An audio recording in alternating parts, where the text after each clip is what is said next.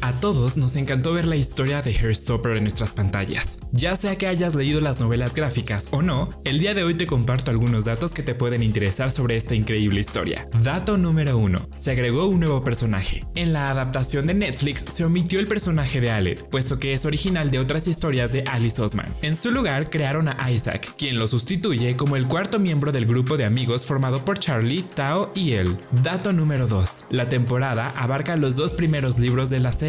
Y es que si aún no has leído las novelas gráficas, debes saber que la primera temporada de Hairstopper abarca los primeros dos tomos, lo cual nos hace sospechar que posiblemente para una segunda temporada veríamos adaptados el tomo 3 y 4. Dato número 3. La serie por fin utiliza adolescentes reales. Según en un artículo de The Guardian, Kit Connor y Joe Luke fueron contratados para los papeles de Nick y Charlie, ya que los productores querían representar de manera auténtica la experiencia adolescente. Dato número 4. La serie de Hairstopper se basa en la vida real. Y es que aunque no lo creas, en un artículo Alice Osman, quien es la autora, reveló que se inspiró en su propia vida para la serie diciendo lo siguiente. Gran parte de Hairstopper proviene de mi propia vida. Yo también fui a una escuela primaria de un solo sexo en una ciudad conservadora en el sureste de Inglaterra. Y en el mundo de Hairstopper y las personas en él están inspirados en cómo era la vida ahí. Dato número 5. Hairstopper está en el mismo universo que otras novelas de la autora. Según Hairstopper Wiki, la serie webcomic comienza 8 meses antes de los eventos transcurridos en el libro de solitario escrito por Alice Osman, y además está ubicado en el mismo universo como Radio Silence, I Was Born for This and Loveless. Ahí lo tienes, 5 datos curiosos que posiblemente no conocías sobre Hairstopper. Te recordamos que si aún has visto la serie se encuentra disponible en Netflix. Ahora llegó tu momento de compartirnos en redes sociales cuál de estos datos te pareció más interesante. Gracias por escuchar esta cápsula de Mi vida en libros, el podcast.